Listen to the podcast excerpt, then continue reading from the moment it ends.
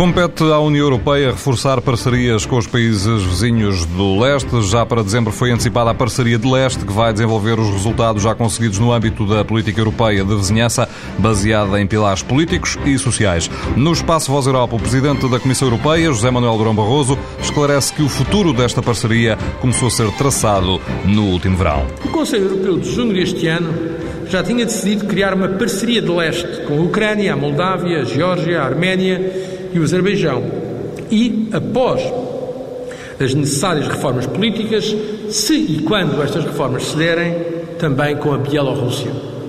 No Conselho Europeu Extraordinário de 1 de setembro, precisamente aquele dedicado à crise Rússia-Geórgia, decidiu-se antecipar a proposta da parceria para dezembro de 2008, o que será feito pela Comissão no último Conselho Europeu sob presidência francesa. Estamos, pois, neste momento a preparar essa proposta ou seja, a desenhar o futuro da parceria leste da União Europeia.